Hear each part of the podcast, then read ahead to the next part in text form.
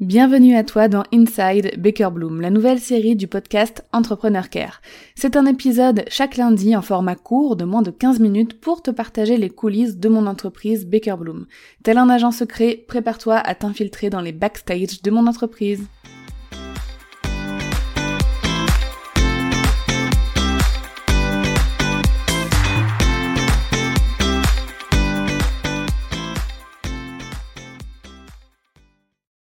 Est-ce que tu fais ce qu'il faut pour vendre dans ton business? Alors, j'ai une prise de conscience il n'y a pas très longtemps que je voulais te, partager. Euh, c'est que je ne faisais pas assez d'efforts, moi, Dorian, en tant que dirigeante, pour vendre. Je vais t'expliquer. Euh, je fais partie d'un mastermind et régulièrement, enfin tous les trimestres, on a des rendez-vous, on va s'entraider entre entrepreneurs, etc.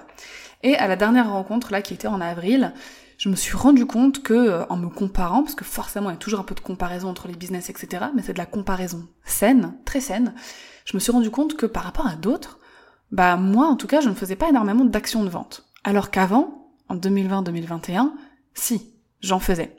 En fait, j'ai eu beaucoup de difficultés personnelles en 2022, notamment le décès de mon papa, ce qui fait qu'à ce moment-là, en fait, j'ai pris des décisions business pour me protéger moi, pour protéger mon énergie, et puis voilà, m'adapter à la, situation aussi très compliquée. Donc j'ai pris des décisions business à ce moment-là qui faisaient que déjà je faisais plus de live, je faisais plus de masterclass, je, je, je ne showais plus en live comme avant. Et en fait, ce sont des décisions que j'ai maintenues sur le long terme alors que c'était pas adapté. J'en avais vraiment besoin à un instant T et heureusement que j'ai pris ces décisions à ce moment-là parce que ça m'a énormément aidé. Mais en fait, j'aurais dû par exemple faire des reviews et revoir peut-être trois mois plus tard, six mois plus tard, est-ce que ces décisions étaient toujours d'actualité, etc. Donc en fait j'ai maintenu ces décisions, où je faisais plus de webinaires, plus de live, euh, ce genre de choses, etc. Mais c'était inconscient, hein, c'était pas conscient, c'était vraiment inconscient, juste je continuais sur mon planning euh, de l'année. Et là en fait, euh, bah, un an plus tard, en avril, un peu plus d'un an plus tard, en avril 2023, je me rends compte qu'en fait, il y a plein de choses que je fais ou que je ne fais plus, mais qui sont plus du tout adaptées.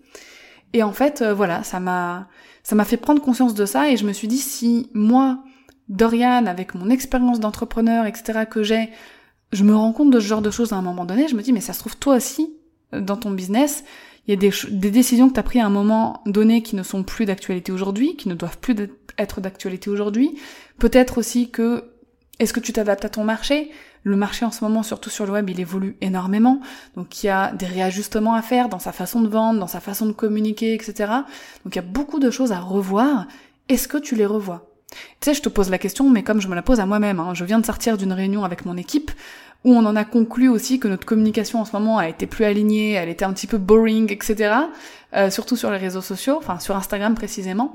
Donc euh, voilà, on va rebondir, on va ajuster, on va euh, faire preuve de créativité, etc. Et c'est ça aussi être entrepreneur et avoir un business, c'est que on aurait envie de rester sur le même planning, la même routine parfois parce que c'est rassurant, parce qu'on sait ce qu'on a à faire, etc. Mais en fait, il faut constamment innover, constamment faire preuve de créativité, même s'il y a des moments de plateau, où on n'a pas besoin de fournir autant d'efforts, on peut se proposer un peu, heureusement.